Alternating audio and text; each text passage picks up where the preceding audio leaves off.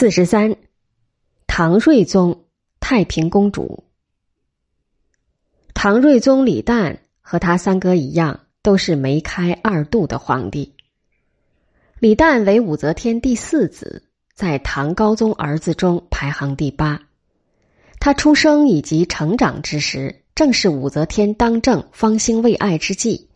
他不仅没得到皇嫡子身份这项保护伞的庇护。相反，比其他人更容易卷入是非的漩涡中。在说话不慎就要说错，做事不慎就要做错的恐怖气氛下，他干脆不说话、不做事，摆出胸无大志样，只是孝敬父母，关起门来读书，借练书法以磨平性情，钻进文字训诂堆中消度时光。在如此环境中长大的李旦。英气萎缩，很是一副庸碌状。他第一次登位是在母亲武则天将三哥撵下台后，从那时起，他虽说是皇帝，然正殿也不得坐，坐在偏殿，当临朝称制的母亲的摆设。这一摆设被摆设了六年，在母亲一堂为周后，他被降为皇嗣。皇嗣本是皇太子的别称，然他只能叫皇嗣。享受皇太子的礼仪，却不能叫皇太子。这皇嗣他当得十分困难，几度被酷吏罗织进谋逆分子的行列，遭到了一夜三更的审查，最终得以侥幸过关。待到三哥从贬地被召回，李旦明白自己的皇嗣当到了头，由是知趣的提出了让位。武则天接受了他的请求，立李显为皇太子。将他改封为相王，他一如既往保持着温良恭俭让。李旦蜷缩着爪牙，一直蜷缩到神龙元年（公元七百零五年），终于伸展了爪牙，参加了以三哥为首的政变，一同诛灭了张易之、张昌宗兄弟，逼母亲移交政权，恢复了唐作。他有功，以功被晋号为安国相王。居百王之首，三哥考虑他也曾做过皇帝，为安慰他，假惺惺的要立他为皇太帝，以及在百年之后传位于他。他知道这王朝是三哥一家的王朝，不可能由他来分一杯羹，尤氏坚决的推辞了。推辞之后，他百事不管的当他的安国相王，坐看韦氏集团胡闹。然他再不管也没用。韦氏集团还是认为，这个有过皇帝经历的李旦以及他的妹妹太平公主，对他们有着莫大的潜在威胁。太平公主是武则天唯一的女儿，深得武则天宠爱。武则天本另有一女，为嫁祸于王皇后，她亲手将襁褓中的女儿弄死了。早先吐蕃赞普遣使要求和亲，提出娶太平公主为妻。武则天没舍得，将她嫁给了光禄卿薛曜的儿子薛绍。后薛绍兄弟被牵连进越王李贞的叛乱事中，被处死。武则天又暗杀了他侄子武攸暨的妻子，将她嫁给了武攸暨，以亲上加亲。生得方额广仪的太平公主多权谋，常参与朝廷的政事。武则天认为这个女儿和她很相似，然由于武则天的厉害，太平公主对母亲很是敬畏，在当时挺收敛，并不敢惹是生非。她对政治有浓厚的兴趣，更喜欢在政治大风浪中弄潮。在武则天病重之际，她降低了对母亲的敬畏，积极参加了李唐王朝的复辟活动，事后封为镇国太平公主。被允许开府设置官署，他不像四哥那般韬光养晦，而是大露锋芒，推荐依附他的朝臣为大官，百般笼络文人学士，以扩大他的势力。由于他做得很得体，在朝中赢得了不小的声誉。他不仅擅长权术，且有大刀阔斧的泼辣，从而为氏安乐公主上官婉儿对他很是忌惮。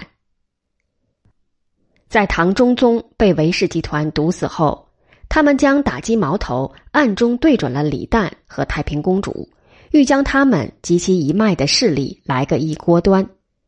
然而，韦氏集团最终非但不能如愿以偿，反而遭到了灭顶之灾。这灭顶之灾是李旦的儿子李隆基带给他们的，也是太平公主带给他们的。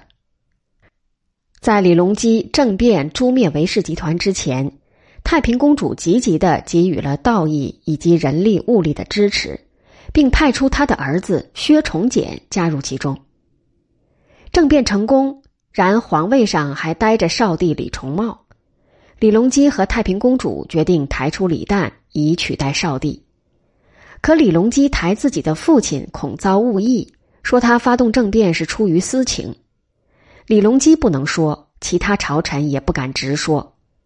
太平公主见这是自己立功的大好机会，当朝臣们在朝廷中议论不休之际，她大步走上前去，将少帝从皇位上半扶半拖的拉下来，并对他说：“天下事已归项王，此作非儿所作。”唐睿宗重新复位，坐到了久违的宝座上。名实相符，才能当上大权独揽的皇帝。然而，唐睿宗本身并没实力，他是靠儿子李隆基和妹妹太平公主的联合支持才登上台的。自然而然，他的新朝的实际权力是由李隆基和太平公主在平分秋色。可是，李隆基和太平公主往日的政治联合，随着新政权的建立，出于权力再分配，逐渐破裂了，演化成尖锐的矛盾。唐睿宗不得已，只能充当和事佬，尽力弥补他们的缝隙，以使政权得到支撑。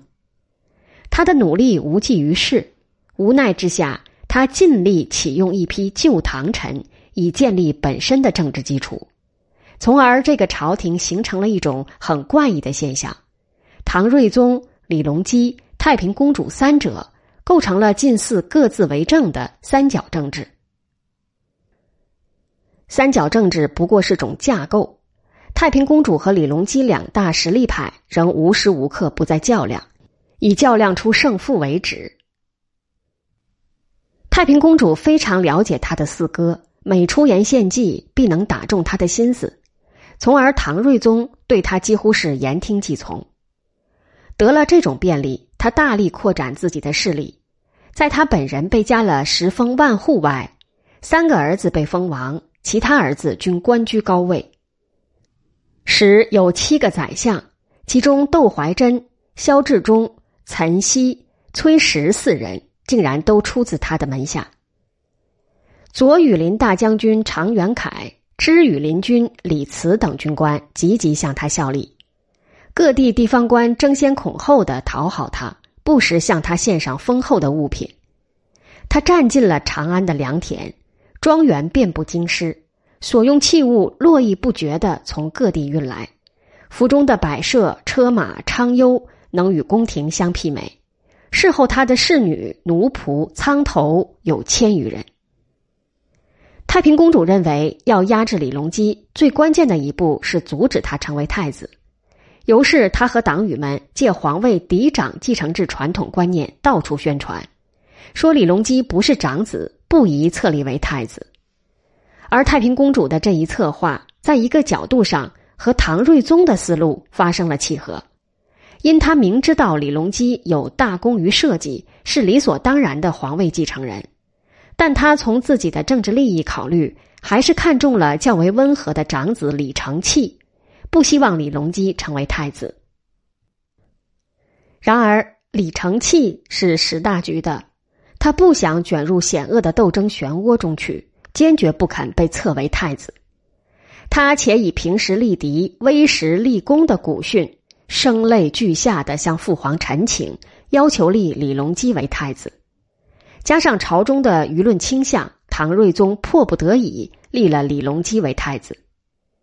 太平公主不愿承认现实，她继续在力挽狂澜，强行要求宰相们同意废除李隆基的太子地位，但遭到姚崇、宋璟的反对，无奈只得暂时作罢。此时朝中政治力量的对比已有所变化，李隆基取得太子位，利用正统的身份建立了更大的政治威信。他利用政治威信，发出了强有力的政治号召力，使得大批的朝臣转变了立场，站到了他的一边。先天元年（公元七百一十二年），在皇位上被搅得心力交瘁的唐睿宗，已不想再充当着名不副实的皇帝，遂不顾太平公主的反对，向天下宣布退位，自称太上皇，由李隆基继立为天子，就是唐玄宗。唐玄宗登位后，太平公主仍不甘心，继续与之为敌。开元元年（公元七百一十三年），他孤注一掷。收买工人袁氏，让他在御膳中下毒，此事没能做成。他又与其集团骨干商议，决定发动政变。最后还是唐玄宗抢先了一步，他组织了军事反政变，调动羽林军，将太平公主集团骨干杀了个殆尽。太平公主逃奔南山寺庙，三天之后，她在绝望中被迫返回京城。等着他的是赐死令。